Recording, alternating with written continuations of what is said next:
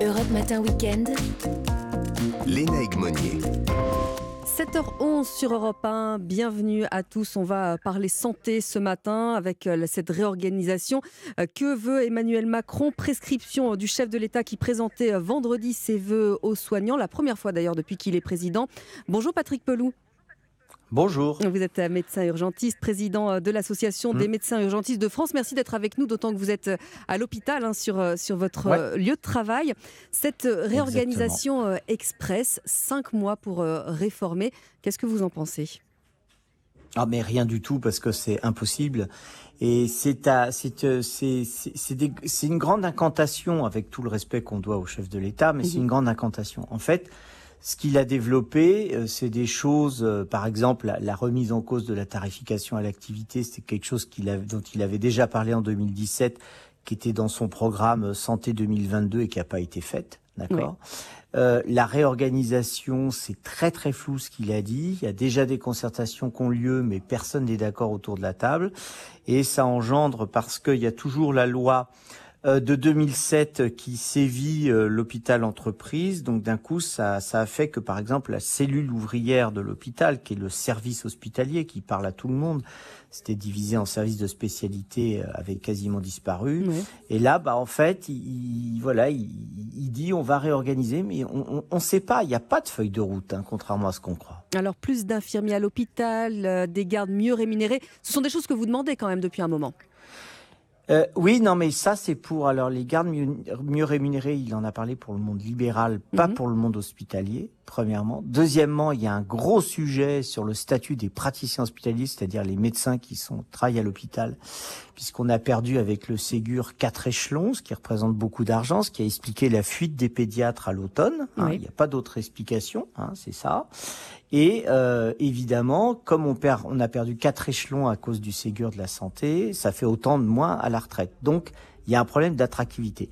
Pour les infirmières, il faut juste que vous sachiez que les infirmières en 2023, elles gagnent proportionnellement à l'économie moins de de- de- d'argent que ce qu'elles gagnaient en 1980.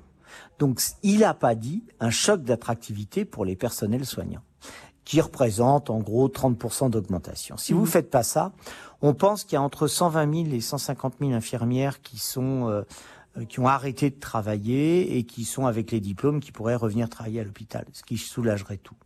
Ce qui fait que la catastrophe et la déliquescence du service public qu'on a, elle se mesure par un chiffre. Nous sommes passés en dessous de la moyenne européenne des lits pour 100 000 habitants hospitaliers. Euh, ce qui est effectivement assez, euh, assez édifiant. Alors, vous et d'autres de vos confrères, vous alertez depuis très longtemps hein, sur la mauvaise santé de l'hôpital en France.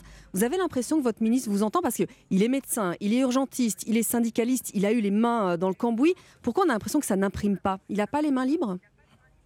Il n'a pas les mains libres. Vous avez la bonne réponse. En fait, le ministère de la Santé, il est administré par Bercy. C'est tout. C'est l'économie qui, pèse tout ça. Et, ce pauvre François Braun, ben, j'ai- envie de dire, il, il fait ce qu'il peut, parce que quand je l'ai au téléphone, quand on s'appelle assez régulièrement, on est assez d'accord sur euh, la revalorisation des gardes pour euh, faire que ce, les- une meilleure égalité de rémunération entre le privé et le public, parce que là, euh, c'est- vraiment considérable les écarts qu'il y a eu euh, au cours de ces dernières Mhm. années. Mais il n'a pas les mains libres. Et du coup, notamment pour les quatre échelons des praticiens hospitaliers, bah, c'est bloqué par Bercy. Et puis là, vous, vous, vous remarquerez que les premières interviews qu'ils ont faites à- en- au décours de la présentation présidentielle, c'est de dire il n'y aura pas de moyens supplémentaires. Je voudrais juste vous donner une précision, parce que vous allez me dire, mais alors on a donné 19 milliards d'euros euh, pour le Ségur euh, en 2020. En 2020. Mais euh, non, non, en fait cet argent, il est sur 10 ans, c'est-à-dire 1,9 milliard sur 10 ans, et c'est de l'argent qui n'existe pas. C'est de l'argent pour la dette. C'est-à-dire, en fait, c'est de l'argent qui a été donné pour les banques et les assureurs pour leur garantir le financement des dettes des hôpitaux. C'est pas 1,9 milliard qui a débarqué dans les hôpitaux. D'autre part, ce qu'ils ont fait, ils ont ciblé des investissements sur des investissements du, du bâti, de la rénovation, etc., qui sont pas des investissements sur le personnel.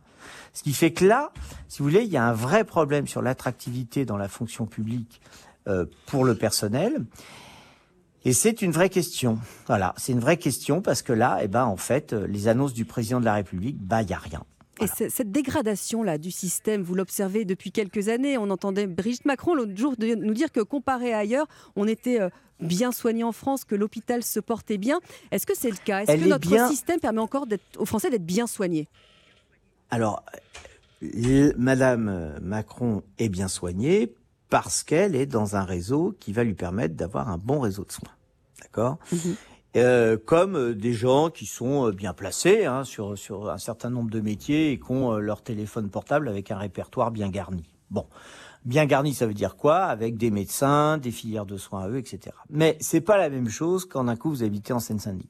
C'est pas la même chose quand vous êtes avec un petit boulot, vous n'avez pas de réseau, etc. et où on vous dit bah c'est très compliqué. Et en fait, il y a eu une dégradation. Alors, il y a des chiffres qui parlent d'eux-mêmes. Vous savez que maintenant, on a une mortalité euh, péri-infantile euh, après euh, le postpartum, c'est-à-dire après la naissance, d'accord, qui est catastrophique. Hein. On est au niveau de certains pays en voie de développement parce qu'on a fermé trop de maternités on a été trop loin. Là, on sait qu'on a eu une surmortalité hein, de 10 000 euh, cet été. Alors, le ministère s'est abrité derrière la canicule pour ne pas dire que c'était le problème de l'accès aux soins.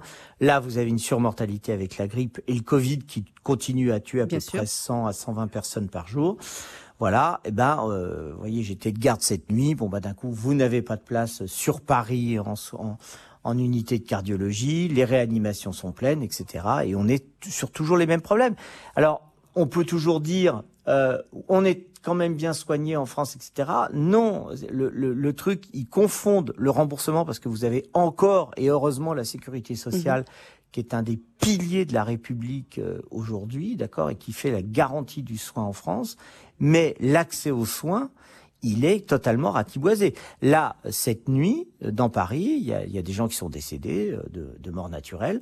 Nous n'avons pas de médecin pour aller faire les certificats de décès. Donc pour l'instant, les gens, ils gardent les cadavres chez eux et on ne sait pas si cet après-midi, on trouvera un médecin pour aller au domicile. c'est assez, euh, assez édifiant. En tout cas, merci beaucoup. Euh, c'est la réalité. C'est la réalité. C'est la réalité, en France aujourd'hui. Merci beaucoup d'être venu nous parler de ce sujet ô combien important ce matin sur Europe 1. Bon courage, hein, puisque vous êtes de garde, vous l'avez dit, puisque vous êtes également sur le terrain. Merci à vous, Patrick Pelou. Merci à vous. Bonne année. Bonne année également.